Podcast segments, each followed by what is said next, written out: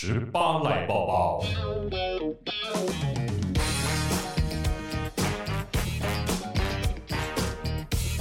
电影院开张了，耶国片大爆发。你最近有看电影吗？当然没有啊，我这么忙碌，而且带着孩子，有什么电影可以进去看？两岁半的孩子。哎、欸，你最近一次看电影什么时候？进戏院？我想不起来，真是。真的假的？嗯，我上一次，哎、欸，我上一次进戏院看电影，好像是刻在我心底的名字，刻在你心底的名字这部片。对，歌名跟电影名不一样，因为他们刚好差一个 字，所以我就想说，哎、欸，到底是你还是我？好像电影是你。嗯，歌是我。我记得我上一次应该进电影院是这一部。你有带儿子去吗？当然没有啊，那时候就是把儿子送去保姆家，跟先生偷个闲去看。OK，我最近看了蛮多电影的国片，各种嚣张。不是，因为我跟你讲，我觉得做这个给幕会倒是不是一个好处。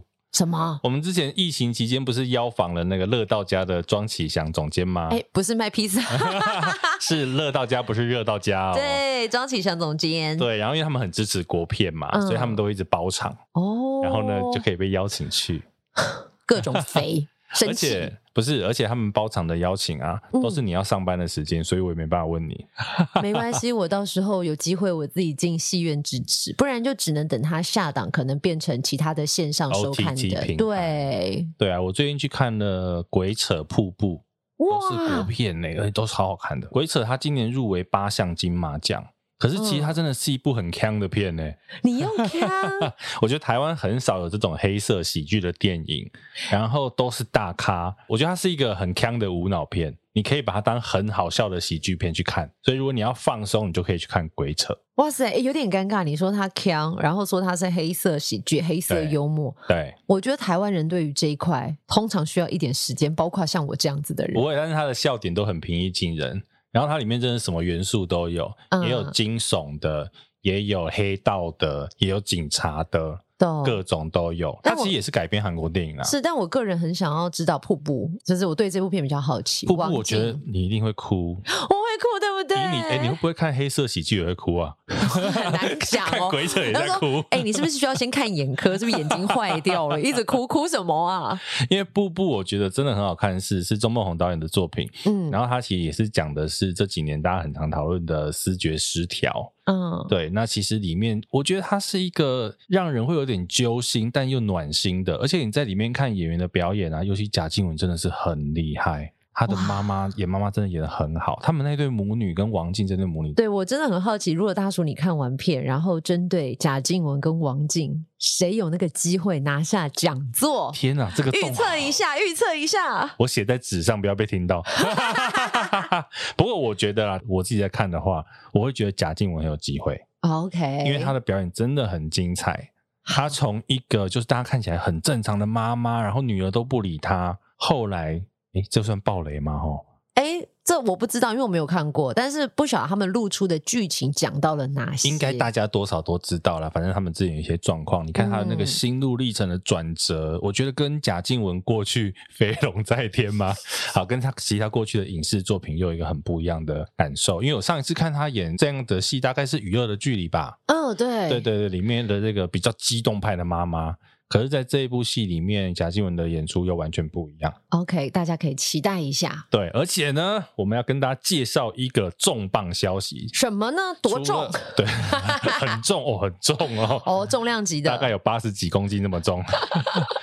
一九九八年上映过的《魔法阿嬷》。二十三年之后，四 K 重新修复版要上映了。哇，陪伴很多朋友长大的，算是动画片、卡通片。对对对，这个美肌过的阿妈要重新跟大家见面。美肌过的阿妈究竟是下面模样嘞？看了你就知。为什么说这一个动画它很重磅呢？首先，它的导演跟监制是王小弟老师，嗯，厉害了吧？厉害的幕后人，所有都知道。那编剧呢是他的长期 partner 黄黎明老师，设计漫画。人物的是麦人杰，台湾很有名的漫画家，连配乐都是史杰勇老师。其实，在二十几年前，那个算是台湾的黄金阵容哦。嗯，绝对是，对不对？贤玲自己看过这部片吧？有，有看过，感觉怎么样？我记得那时候。我跟你讲，小时候每一部都落泪。不是小时候看的时候，其实看到的是自己内心的恐惧，觉得害怕，因为可能叫神神鬼鬼。嗯，可是长大再回过头去看，看到的是彼此之间的亲情，所以以前会觉得好可怕，好可怕，我不敢看。但现在是一边看一边抽卫生纸，可是又是那种有笑有泪，很暖心的。因为这一部片，它其实讲的是一个过暑假的小朋友，嗯，被爸妈带回去乡下找阿妈，嗯，那阿妈呢，诶，又是一个算是道士吧。哦，他会做一些帮人家超度啦，通灵人，通灵，嘿，算是通灵王。阿妈是通灵王，所以在这个暑假的过程当中呢，小朋友也会被鬼吓到啊，等等的。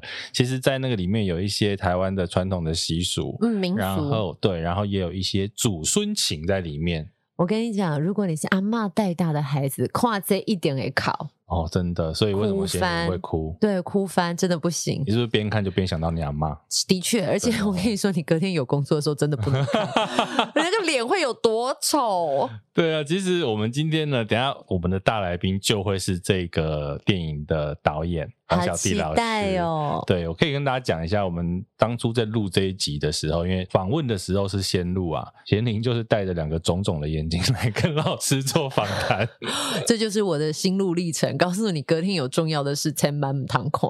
对啊，可是我觉得，其实，在看这部片的过程，我自己也是觉得蛮感动的。而且这部片，你没有哭吗？我没有哭，你这个没血没泪的家伙，没有，我逮到机会骂你了。我们低敏感人又不像你，OK？对，所以其实，在看的过程当中，也会蛮多感受的啦。我觉得台湾很早期就开始做这样的动画片，其实。那个时代真的没有什么这样的片子，哎，嗯，对不对？所以其实这一部片呢，我也蛮推荐大家，即便你看过也好，因为其实它这二十几年来，应该在第四台有不断的重播。对，但是绝对以你现在的时空背景，你再回过头看，你可能不会看的是，呃，你不会去想说技术什么，你其实会连接到是自己的情感面，对，还有记忆。而且其实这部片啊，刚刚贤你有讲到一个，他以前看的时候觉得鬼鬼神神怪怪，有没有？嗯。当初在三十五届金马奖的时候，他其实有一个算蛮大的事情。对，就是以如此荒唐的理由让呃这个奖项从缺。对，那一年其实呃魔法阿妈有入围当届的金马奖最佳动画电影。嗯。可是最后在现场呢宣布奖项的时候，讲出了。从缺，对，我想那个真的是所有人都觉得很错愕。那真的是热辣辣的巴掌打下来，真的，所有的入围者坐在台下，你让我们的入围了，然后最后给了一个从缺。那那一年的理由就是说，因为怪力乱神，对，好像那一年倡导迷信。是不是跟那什么当时宋七力的事件有关？然后就觉得说倡导迷信，或者是担心小朋友看了会有不正确的思想。可是我想说，哎，这不就台湾的民间习俗吗？所以其实，在今天的这个大来宾的访谈里面，你也可以听到贤玲很神奇的 这一段。哎呀，我都没有自己听到节目完整的那个，你知道剪辑后我到底讲了些什么呢？对，而且我们就会问到老师这个事件，就可以听到贤玲多生气哦。好的，好的。准备好要来听了吗？准备好来听了吗？在听之前记得哦，订阅关注给莫一到 Spotlight，记得常来我们这边五星留言一下。我们今天真的 FB 有发一篇文啊，说为什么要留言，为什么要给五星，为什么要订阅？嗯，因为其实 Apple Podcast 是靠这个给曝光的，真的假的？你的排行榜啊，如果你的订阅数高、留言数高，或者是那个评分数高的话，你的排行榜往前的机会就很高。所以大家就比较有机会看到我们节目。OK，所以拜托大家，我们给你用手指头下跪。对，如果你是用 iPhone 手机，然后呢还没有去做五星评分或留言的时候，赶快 Right now，Right now，Right here，OK，这边按 Pause 去留完言之后，再继续 往下。欸、你刚刚讲英文，万一有人听不懂英文怎么样？按暂停，按 Pause 听不懂是不是？按了一个姿势，按了一个姿势，摆了一个 Pose 出来。我以为你刚刚说 right now, Right 没有了，因为你刚刚那个 pose 有双关啊。OK，赶快去订阅、留言、五星评分，然后就要进到我们今天的大来宾王小弟老师。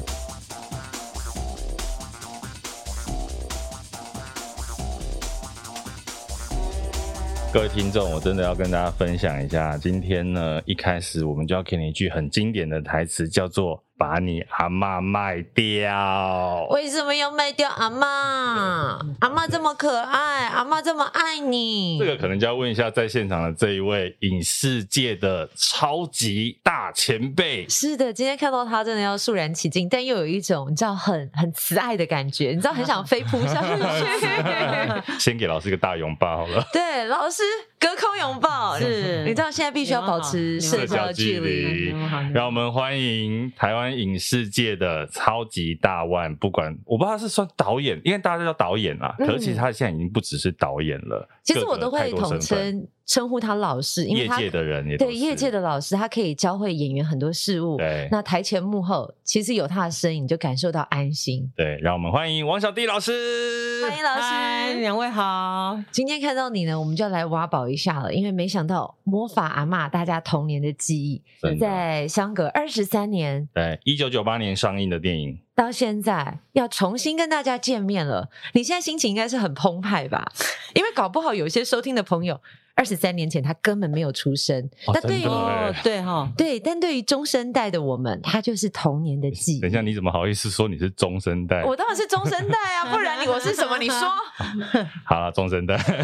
对，老师，你觉得这个记忆二十几年来，其实真的陪伴很多世代的这一个观众，可以先帮我们讲讲看这部戏当初一开始。呃，我每次都会要说明一下，就是我以前在我的年代。几乎没有听过动画这个词，都是卡通。卡通。那所以呢，就是到我成年以后呢，我旁边有些人开始说：“哎呀，他们好喜欢看什么什么卡通或什么动画。”对，基本上心里都觉得装可爱，你知道吗？所以我都没有。大人看什么动画？对对对，但是小朋友看的。对对对对，都没有没有没有太太搭理。那所以呢，可以说我是。一直到这个魔法妈前我不知道多久，是因为黄黎明我们是常年的这个伙伴嘛，哈，我们才看了那个宫崎骏的动画《萤火虫之墓》啊，哈，那个呃模拟宅急便啊，所以就觉得哇，好好看哦，真的我真的傻住，尤其是《萤火虫之墓》，那是第一部嘛，哈，对，如果大家记得的话，一开始时候是一个咯咯不动的一个画面，很久。嗯，我也才开玩笑说，哦，动画也可以不动啊，就是，而且我最大的感触是说，因为我很喜欢拍小朋友，嗯，可是我拍到小朋友那种就自然的时刻的时候，我都很高兴。可是我自己知道很折磨他们，你知道，就小朋友可能很累啊，在拍戏现场，然后你要逗着他，他的情绪，他还要，你会看到小朋友会很。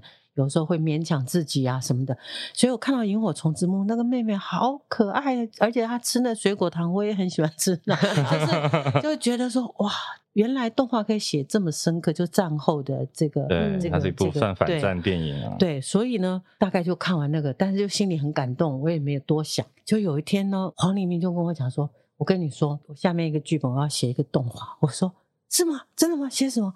然后他就说。哎，他想写，因为这件事情也是蛮长久的。因为说起来，就是黄黎明他妈妈黄妈妈是是就是大概也许是应该差不多是你比你们年轻一点的阿嬷的这一代，他们呢就是经过日剧时代、uh. 啊，就是比如说我说黄妈妈好了。其实等我们认识黄妈妈的时候，她就是一个妈妈嘛，哈，而且脾气很她很恰，就是很 坚持，很很那个，比如说很坚毅的台湾传统有原则的妈妈，比较凶的那一种。我我讲简单，是原则，对，非常节省到，就是就是比如说我们那时候，我记得我们工作室会打剧本嘛，哈。对。他呢来看公司，有一段时间请他来帮忙管理的时候，他就说这个钱要节省，然后他就自己去找那个打字行谈，然后呢打字行拒绝他，我们都不知道这件事哦。嗯，黄妈妈坐的公车绕台北市，他不相信他找不到一家比他便宜的打字行。哇，黄妈妈不来做电影执行太可惜了。对，你知道，就是就是这种妈妈，但是我们看到只是这一面，但你真的知道的话呢，黄黎明其实这部片子就是献给他的妈妈的。妈妈是，那他呢？她就是你，你看到她这一面，可是你后来知道，她其实是台南女中，就是那个时候日剧时代可以读到台南女中，就是非常优秀，对，非常优秀。哎，而且就她就还会讲到说，他们以前在台南女中学什么，我记得好像还有说学木剑还是什么。但是她后来黄妈妈，我跟你们说非常美丽，她有一张照片就已经两个小孩。但是他穿着旗袍，那个时代，嗯，那张照片你拿出来，比当时不管当时的电影明星差不多这么美丽，你知道？哦，但是他又聪明又个性非常强悍，所以他一路的工作。他一路工作，他做了，他做过文具，他好像是开始去文具行打工。你可以想象一个漂亮美眉在这个文具行，后来好多客人都是来 来来看他来看。后来他离开那个，就自己好像开了文具行还是什么，嗯、然后怎样讲？你可以想象那个时代的文具啊，印刷什么，这个是蛮忙的。所以后来呢，他做还做过导游，带日本团啊，什么什么。所以他是非常工作，相当有能力的，很多工作哎。对，他是他这个时代会上表。特版哦，对 对，然后后来呢？但是对黄玲玲来说，那个记忆就是不一样的，就是她非常节俭啊。我就常常讲这个故事。黄妈妈呢，那个时代，黄玲玲比我小几岁，但我们的童年都是台湾物资比较贫困的时代。她说我们家四个小孩是放学是没有点心的，是有养乐多，但是黄妈妈规定两人喝一瓶。所以养乐多这么小瓶，两个人喝一瓶。可是当时的养乐多其实也很贵耶，就要约定哦，你谁先回来喝到“养”字的第二横，有没有？哇，这样才公平。对对对，好，然后就吵架，对不对？因为你一定会喝了多一点，他一定会怎么？就他说每天就为这养乐多吵架，然后泡面也是两个人他煮一碗，一碗四四个人煮上来，你要一个人吃，你都叫你修蛋哎，哈，嗯嗯，就是就是这种，你知道，所以他。累积了很多那种妈妈的那种那，后来他有孙子了啊，黄妈妈有个孙子了，就是我常常跟她一起回去嘛。有时候你经过路边，你都会看到她带她孙子背个，就是这么严肃、这么悍的黄妈妈背一个那种卡通的包包，跟孙子呢站在 seven 面前选那个扭蛋，有没有？是什么什么？就是好慈爱的画面。对对对，好反差哈。你小时候有没有玩过那个四驱车？就是小小的，然后这样在狗道跑，黄妈妈可以知道。这个哪一个电池比较持久哈？然后去哪边买哈？什么什么叫？对对，为了孙子。然后，但是因为我我有去他家，我有见过。但是呢，黄玲玲最想写的就是这个感觉，因为那孙子长得很可爱。那然后，但是因为爸爸妈妈都忙，所以都是黄妈妈在带他。嗯，平常 OK，只要爸爸妈妈回来以后，哇，他爸爸妈妈要走的时候，他就是哭。然后这时候呢，就是最恨阿妈。啊，对，就是把我留下来，对，是不是没有你妈啊妈爸爸妈妈就会带我去？对，那种哭啊，你知道，我曾经也听过，就接接一个电话，比如说妈妈打电话回来啊，这样哭，然后要走的时候在巷子里追，有没有？哦，去拉他，他那个那样，所以黄玲玲这件事情是他，我很少看到他这么那个，就是连有一次，比如说那个小孩子的爸爸要出门这样，哎，我这样好好的这样一忽然一回头一看，黄玲玲就。我说：“哎，你怎么了？”就是他就想到说，小朋友的爸爸又要走，小朋友就是你知道，他这个事情累积了很久，所以他就忽然说：“我要写一个动画。”我说：“哦，真的？写什么？”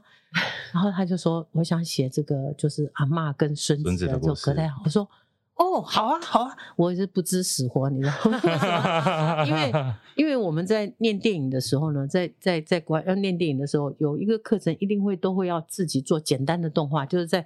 直接在那个底片胶片上要自己画之类，我会想说，哎，我我学过啊，可以。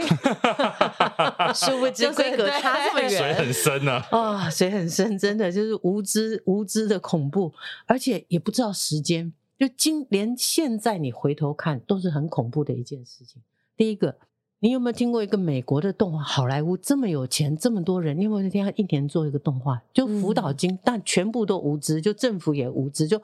动画可以叫你做一年，就给你个。你以为一年就做得完了？对对对，没做完还要罚钱，是不是？对。但我们那时候就是得到说，哇，就很很很很快乐，然后就之前就浪费一些时间，因为我的有一些学生本来就在做偶动画，嗯，所以我们就讨论可以把那个家里的院子挖掉，然后做什么，这样就是讲得很兴奋，这样这样。后来偶动画的他们想了半天，说老师来不及，真的来不及，偶动画来不及。后来就再重新回到二 D，然后怎样怎样怎样，然后真的我们就完全没有概念，就我们会跟麦人杰啊，我跟黄立明，就是黄立明剧本已经写好了嘛，那我们要开始做那个 storyboard，然后就再重新走一遍这个剧本，就是我大概会从比较比如说呃编剧或导演的角度提供一下，然后麦人杰他小时候就住在那个庙的旁边，哦、然后他有他对这个宗教的非常熟悉，传统的文化，对传统的文化。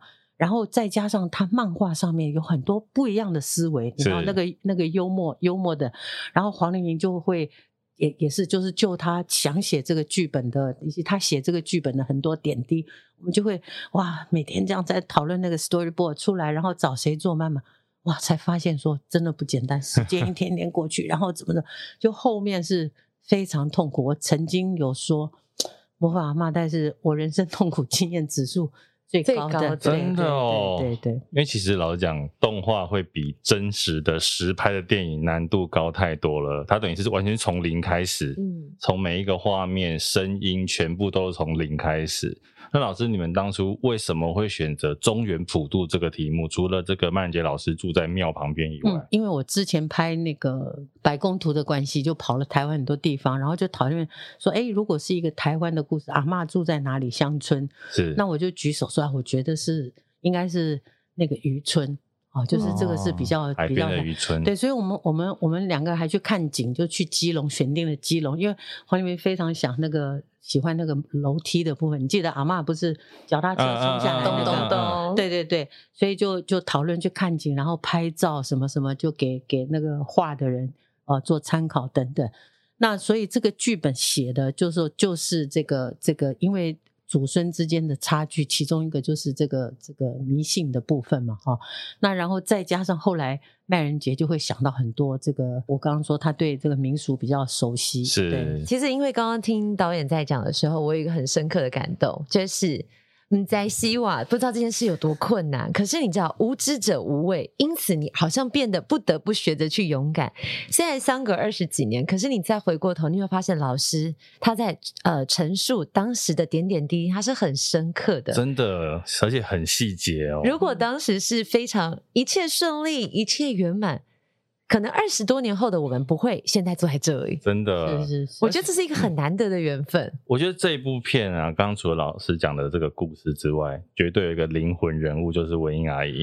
是，文英阿姨的声音，台湾阿嬷应该这样讲。当初应该那个曼人杰老师在画的时候，完全他的脑海里面就是文英阿姨的照片了吧？是的，是的。我们一开始讨论，很快就决定说要请文英阿姨，因为文英阿姨我们之前的很多节目都跟她合作嘛。就是呃，母鸡带小鸭，就是那个那个从开始全家福、家家福一路都有都有文英阿姨。对，你在过程当中啊，你应该一开始直接跟文英阿姨提出这个邀约的时候，她也是毫不考虑就答应你的吧？对啊，对啊，那就是文英阿姨她她很气我讲这笑话，就是就是文英阿姨我们一直合作嘛，那但是之前就是我们有拍一个电影。我的神经病，好，那时候那个那个电影就已经没有赚钱，所以我说那个苦包括是经济上了，就是已经没有、嗯、没有收入了，两年没有收入了，然后再做这个，你知道吗？是非常非常压力非常大的，而且还拿房子去抵押。我有看到这个故事。对对对对，那所以文英阿姨，我请她来论，她当然是就是义不容，就是哎，导演又又情义很好，对对，情义相挺。但是呢，她。他好像就是因为我们这次呢，就是黄黎明他是好学生，他就有用功的，就是他很多程序都，所以我们是先录音，就我们几乎是照正，就是国外的这个，对，就我们先录音，先怎样，先因为要有表情，对对，嘴型对吧？所有静态的影像已经先有了，对，就是我等于说那个过程，就是我把那个用一个 V 八把那个那个我们的 Storyboard 一格一格拍下来，下来那我自己先就。演就我知道这一格我要拍几秒，嗯，我把那内容演一下，想说要八秒，这个要几秒，所以声音就要配在这个里面，这样。所以呢，文英阿姨呢，你看我们两年没有没有收入，对不对？也没有没有没有工作什么，然后我请她来配这个，我都不知道啊。她配完第一天以后，第二天我们两个出去抽烟的时候，她就稍微忍耐说。那个，所以你可以想象，他面对配音的是什么？就是一个铅笔画的，对对对，铅笔画的，比如说一个头，一个草图，或者是呃追他，然后听众比较好理解，大家有点像素描啦，对对对，一个素描本在轮播的概念。他配到第二天呢，在外面抽烟，他想了一下说：“导演，啊那今晚去去那个戏戏院哈，电影院是看这个哦。”我就说啊，什么意思？他说。姐，那边我们到底要播什么东西？哇，这观众会翻脸。他就说：“我花这哦 哦呢，呢，下面拢无呢。啊，这个就是卡通哦，这是动画电影吗？我后来就我就就笑，我说不是啊，文雅还没有画啊。所以我觉得这个也看真的就是术业有专攻，即便是像文雅这么有资历的演员，他也是不知道导演他们在玩什么东西。对，但是你看他还是很认真的配，因为还要跟小孩子一起嘛，哦，怎样这样，他也是也是很耐心，很有，然后你就可以看到这个情谊，嗯，你知道吗？他可能就觉得说，哇，惨极了，导演现在 做这个，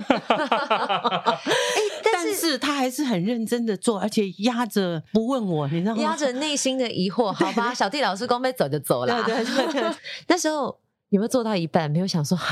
怎么办呢？后悔 有没有后悔啊？因为配音的时候还不知道后，还没有面对后面。配音就是最辛苦的，对不对？配音是最对，而且对配音的时候，我我自己来说是蛮有乐趣，因为我是真的，我们 audition 了好久找这个小朋友，嗯，然后最可爱就是那个小扁嘛，那个小蛇，他其实是陪哥哥来，哥哥就是那个那个那个豆豆豆豆的声音，豆豆也是好棒哦，豆豆这个小孩真的是他那时候在五六年级吧。就非常他好一个男生，很安静坐在旁边等待，这样其他小朋友在外面啊，把什么就录音师快要疯了，就对了。我还记得那录音师骂他，因为那个有个女生，你只要叫他等机嘛，他就抠那个哦，抠麦克风，对，然后在外面就故意把水打翻啊什么，就里面外面就通了。但是这个豆豆反而是非常安静，然后那个小扁哈跟他姐姐。每次来都会陪陪他，他就好可爱，而且他的声音本来就哑哑的，这真的扁扁的。对，我就奥丁逊他哥哥嘛，奥奥丁就一直觉得他好可爱。后来我就问他说：“你要不要来试试看？”他就说：“好啊。”他他五岁。哦，所以就配那小扁的时候，我们有这个记录嘛？就是他有看到那个影片，看到老师虐童的画面，对对对，老师那个画面会珍藏许久。对对对，然后你压到我了啦，他就没有办法不不知道那个是什么，我就掐他什么，就是所以录音的时候还蛮快乐，就跟小朋友来来去去啊，这样还还蛮快乐，又有文阿姨、文英阿姨啊，而且因为那时候我们的。我们两个几乎已经就是全部，就是我每次看魔法嘛，可能跟你们的感觉不一样，就熟的朋友可能不一样。嗯，里面有。黄黎明的家人，有我的家人，从嫂嫂到 什么，到还有什么什么什么爸爸家的什么，对对对，就是就是全部全部，还有很多导演在里面，就是很多导演在里面，对对，像陈玉勋啊什么，很多导演都在里面，所以大家来认认看。那个大大那个大猫是许杰辉啊，对，大猫是辉哥，我们知道，对对对，知道，就里面很多，就是全部大家真的都来帮忙，但是你知道苦到现在有个画面在我脑袋里，就我们以前是。是就一起拍戏嘛？那段时间就我们不是做这个，但是那时候我有个工作啊，就是就是等于要配，就是要有个表格啦，就是有一个表格要写现在是什么什么动作、什么情形、谁在干嘛、声音是什么、嘴型是什么，一个表格。嗯、那个表格还要画过，就是格子不够，你还要画格子。我就到现在有一个画面，就是这这些导演们就。一就是知道我们现在这这么这么这么，因为后拖到很恐怖的时间了。我现在那画面，就这些导演们大家来帮忙，一人一把尺，趴在地上。趴在地板上画那个格子，你知道吗？那时候真的是 有当时的照片吗？这个照片真的没有没有没有，没有心情对啦，不像现在拍照那么容易。没有，当时老师好像累都累死了，根本没有想这么多。可是你看，二十多年过去了，物换更迭，但是现在重新要跟大家见面，老师当时怎么会想说二十几年后的现在？想不到，真的想不到。对，想不到，而且没想到，透过科技把它回复了。嗯、可能就像现在大家说的，什么美图秀秀的磨皮，最难的应该就是帮阿嬷美肌吧。对，老师讲讲这个后期制作，准备要重新跟大家见面的过程。其实应该是这位可心，是不是？我们对对对，我我帮你拉一支麦好了，老师都 cue 你了。好的，各位听众，我们现在呢，现场临时 call 来了一位我们的特别来宾，然后他是张可心，其实他是过去我们曾经某一集的来宾，他跟老师很久了啦，啊，对，他就是也是拿过蛮多金钟奖的编剧。刚刚我们麦架好之后，老师好像有一个问题想要先问可心，请问你是什么时候看过魔法？我看魔法妈的时候，是我正准备要去稻田报道之前，所以这是几年前的事情。好久哦，十几年前。他我们我们同年嘛，嗯、我们一九呃二零零三年毕业，然后他中间又工作过其他的事情，应该至少十五年以上有了吧？有有十五年以上，十五年，其实算很晚呢。对，我没有在那个第一时间。那个电影上映之后就看，因为那个时候还小吧，就是没有办法自己去电影院看。不会，哦，应该是很小，是不是一九九八年？为什么这些人？刚刚我们进了录音室之前，可心还跟我说什么？你知道吗？我拿了一杯咖啡要给他。我们现在各位，我们录音时间是下午两点半哦。他跟我说他现在喝咖啡会睡不着了啦。我说啊，你已经有这个阵头了。哦，要去稻田才去看的。对对对对对，没有没应应该是说那时候也刚好在电影那个电视上面放，就是第四台在播，哦、然后我都还记得，其实是去同学家，是去施佑伦家啊，真的吗？在台中我在吗？我有点忘记你在不在。哦、然后反正那时候好像就是过年那左右，然后就一群同学跑去他家，然后是电视上在播，电视上在播。哦、我想说我们去他家，然后看魔法妈 DVD 这个行程也蛮特别的，刚好电视上在播，然后。我就记得有同学讲说：“哎、欸，你之后不是要去那个王小弟导演那边上班吗？你有看过吗？”我说：“我我没有。”然后我们就坐下来一起看。你看缘分多奇妙，谁知道他现在在负责行销？他现在就是要把阿嬷卖掉的人。对，阿嬷重见天日了，你们都是幕后重要的推手。最困难的是什么？重新修复，重新修复。嗯嗯嗯。其实，其实最困难应该就是资金吧。不好意思，我们还是很实，哎、哦欸，还是很实际。你知道，钱有时候可以做一点事情。当然，票房也很重要，请大家多多支持。是因为反正之前就是那个我们我们开始有这个修修复的计划之后，我们就开始做集资，然后。呃，我们也还蛮快乐的，就是因为在这个过程之中，就发现说，原来有这么多过去累积的粉丝们，他们非常的支持，所以我们其实那个呃，一推出这个集资修复计划的时候，我们很快就达成。我们想要的那个目标金额，对对对对对。那所以，其实我们后来呃达到这个目标金额之后，我们就是有非常多的周边，我们要开始做回馈。对。那陆陆续续，我们就会有蓝光 DVD，然后有呃绘本，然后有。接下来在计划，对，就是相关的周边，对对对对，就是我们还有预售，还有对。有啊，其实之前有一个募资计划，对不对？我有参加，所以那个新上映的《魔法阿妈》的片尾会看到我的名字哦。所以在这个过程当中，除了钱之外啦，你们还做了什么？因为其实数位修复这件事情，我相信不是那么容易的。不然从上为什么要募资，也是为这件事情。现在虽然很多的旧片。在做重新的数位修复，这中间的难度在哪里？其实那时候蛮有趣的，因为我们这支影片是在国家电影中心做数位修复。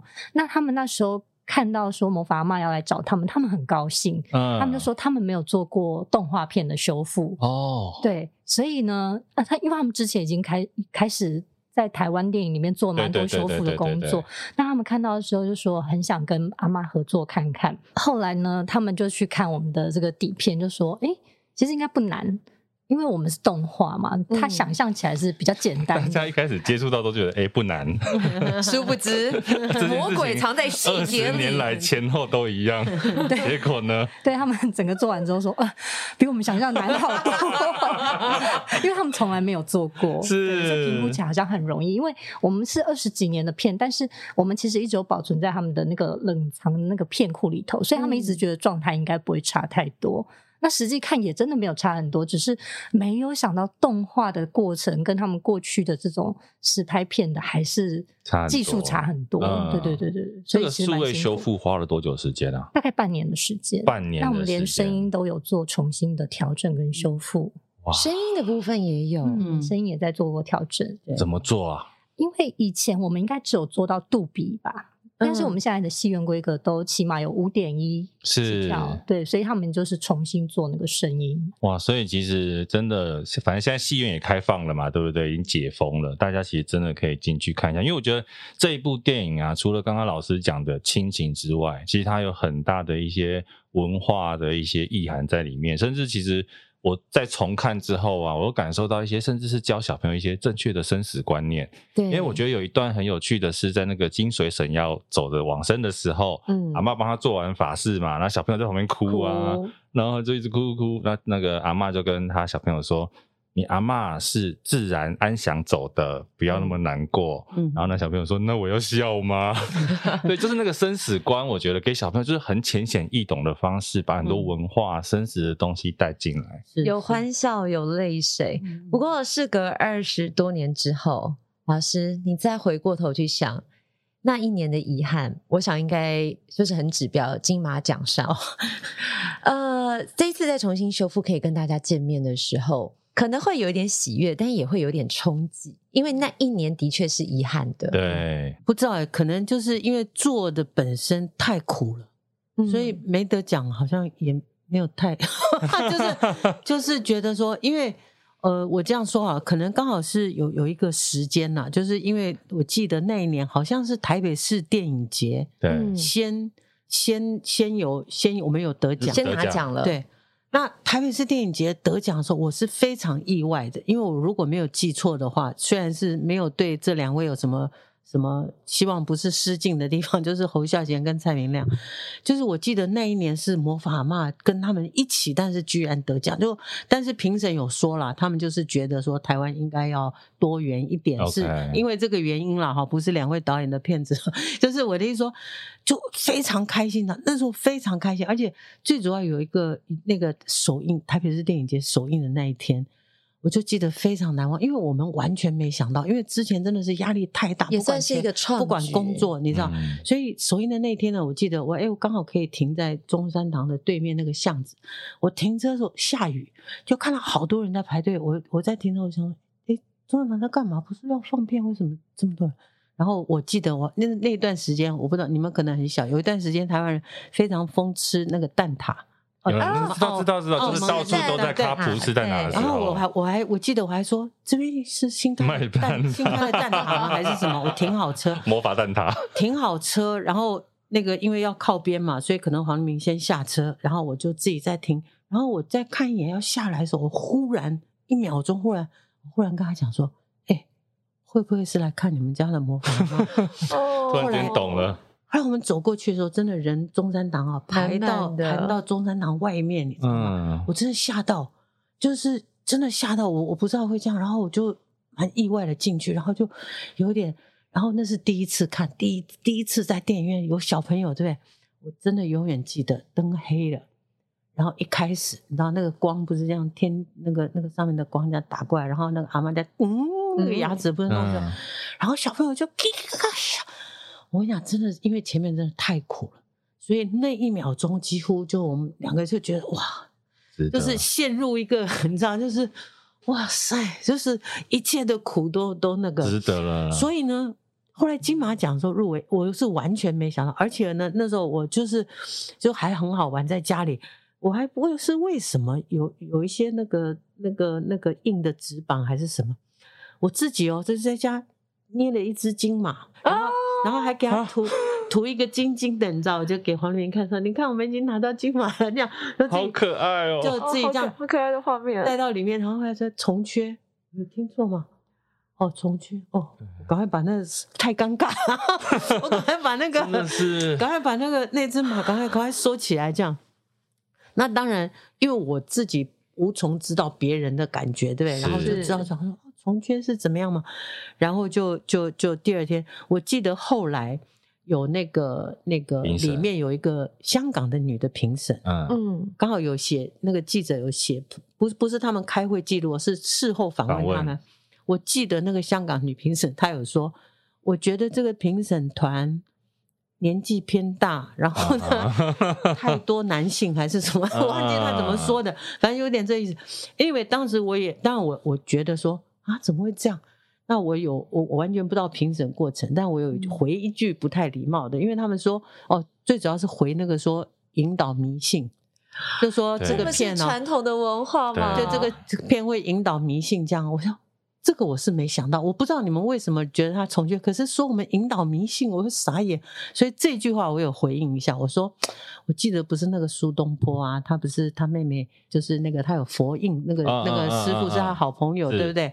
然后他就跟他妹妹说，佛印打坐好难看，像一堆粪在那边。他他妹妹，然后那个他佛印说我打坐很很很好看，他我看他打坐像一堆粪。苏东坡的妹妹就跟他讲说：“佛印心里有佛，所以看你也像佛；佛你心里有粪，所以你看。”就我就回了这，我就回了这句话。老师这句话算回的很辣呀，就是说 很高级，很高级，但是很，很高级的回应。怎怎么会怎么会要怎么说他是引导迷信呢？大概是这样。但是讲真的，这个好像是后来慢慢慢慢，我发现我慢慢累积这种态度，因为太多次这样子。打击吧，就是，但是我有，嗯、我有发现我神经有点粗，就是这种打击，因为你前面工作太苦了，所以后面的时候你就会觉得说，OK，我想给这些人看，小朋友的笑声可能是对，可能是，嗯、可能是对我说，对我来说比较大的安慰，那个安慰我已经收到了，你知道吗？就是说，所以我不明白。从缺的那个，可是过这么多年以后看，我坦白说，我没有那么那么大的感觉，因为第一个，我回想一下，因为那些评审可能当时也许是比我大一些点年纪的，嗯、你想想看，我都不喜欢看卡通了，你可以想象他们，哦、他们一定也是平常只看过国外的卡通，对，到美好莱坞的啦，电视的啦，什么那个小老鼠啦，有没有那个杰利鼠，那个还有那个什么太空飞鼠啦，什么那些。所以他们看到这么丑的一个阿嬷，好，然后又讲这么，而且画的就是就是，而且那时候其实老实讲没有什么台语的电影或者是卡通，没错。所以，所以我其实也可以想说，他们的角度也许就是觉得说这是什么，这是什么东西。所以这个上面，我觉得我的我比较反而在意说那个那个想法的偏差，因为后来我们去参加一些。呃，欧洲的影展的在国外大放异彩，嗯、结果反而自己的文化在台湾却是得到了一个可能从缺，肯从缺，然后说你的内容导致可能让大家会觉得是迷信。对，其实我现在以二十多年后我长大来看这件事情，我觉得很说真的，我觉得很荒谬跟不可置信，所以我才今天想说，我一定要来问问老师，因为对我来讲，如果我当时入围了，我坐在那里，最后是从缺，那是一个。多冷的巴掌从我的脸上打来，我觉得那是很羞辱人的。嗯、对。那我我说那个意外，就我真的也没想到。然后我觉得我真的很生气，因为我我今天来到现场，然后我就跟戴尔大叔说，我真的很想问老师这件事情，因为对我来讲，我很想事隔几年后，我再看到这些当时的评审，我真的很想问问他们后悔了吗？或者是你改观了吗？对，因为你现在看到那个可口可可。夜总会，他讲的是亡灵节，对啊，对对对对对，那是全世界的票房，他讲这个传统文化，讲着只要你记得这个人，他就永远不不会消失，存在在你的心里。其实我觉得跟魔法阿妈传递给我们那个爱是一样的。其实包括后来的像迪那个呃灵魂急转弯，它也是这样的题材，对，其实都是类似的。怎么没听到有人说他们鼓吹灵异啊？台湾二十几年前，小弟老师黄黎明老师就要做这件事情了。然后我们的金马奖评审跟他说：“我很想还你们一个公道，赶快帮我输出一座金马来。”对，再开始捏个小金马这样。但是我我们当然，因为我我相信我自己哈，我也是，就是我知道有一些，因为我我我必须说，我们这个魔法阿妈的有一些品质，我们的韩国的 partner 也是有功劳的，嗯，因为他们是非常厉害的，也是美国的动画的代工公司，跟我们的红广差不多，这间公司叫 Plus One。他们的老板也是这种动画指导出身的，他们很用心在做这部，所以魔法阿嬷有些，比如说夜空啊那种画面特别清澈，嗯、他们也有功劳。所以我的意思说，魔法阿嬷你到今天看，它有一些 quality 其实是好的。然后我说，除了内容，除了呃麦人杰的很多的幽默的想法，跟黄黎明的剧本啊里面的感情之外，但是我自己也知道，就是说跟西方的动画是是不一样，是有差距的。可是我们没有想到，当我们到国外去参，比如说欧洲的人尤其，我们自己没有这个想法，可是他们看到我们就会说：“太好了，你们一点一点都没有受到好莱坞动画的那个影响。哦”是啊，有自己的文化，有自己的样式，真的真的真的。真的真的真的好的，其实这一集呢，我们就听了许多魔法阿嬷的幕后故事。其实啊，我觉得现在其实听老师去聊二十几年前的这一些往事啊，还是蛮有味道的。对，对不对？其实蛮感动的。我觉得魔法阿嬷这一部片呢，真的很推荐大家。它在十一月二十六号准备在全台的戏院上映，而且有预售票哦，有预售套票。哦、对，你除了买到，它有两张的跟四张的预售套票，而且还有一些阿嬷的小礼物。周边，你好像什么阿妈的大内裤之类的，不要这样，阿妈也是有时候可以穿 一点不一样的，好吧？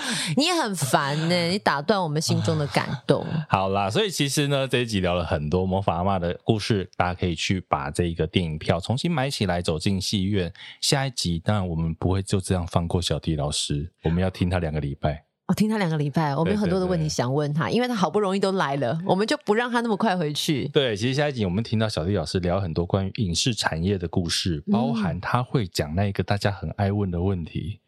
你是说那个很红的游戏吗？嘿，那个海鲜游戏。哎，怎么办？我突然歪楼。我先生说那个是尾鱼游戏。哎呦喂！好了，下一半我们会问他说，为什么台湾拍不出鱿鱼游戏？为什么嘞？我们可以来听听看台湾影视界的大导演会怎么样来回答这个问题。好的，记得继续锁定《Game Boy Spotlight》小弟老师的专访哦。拜拜，拜拜。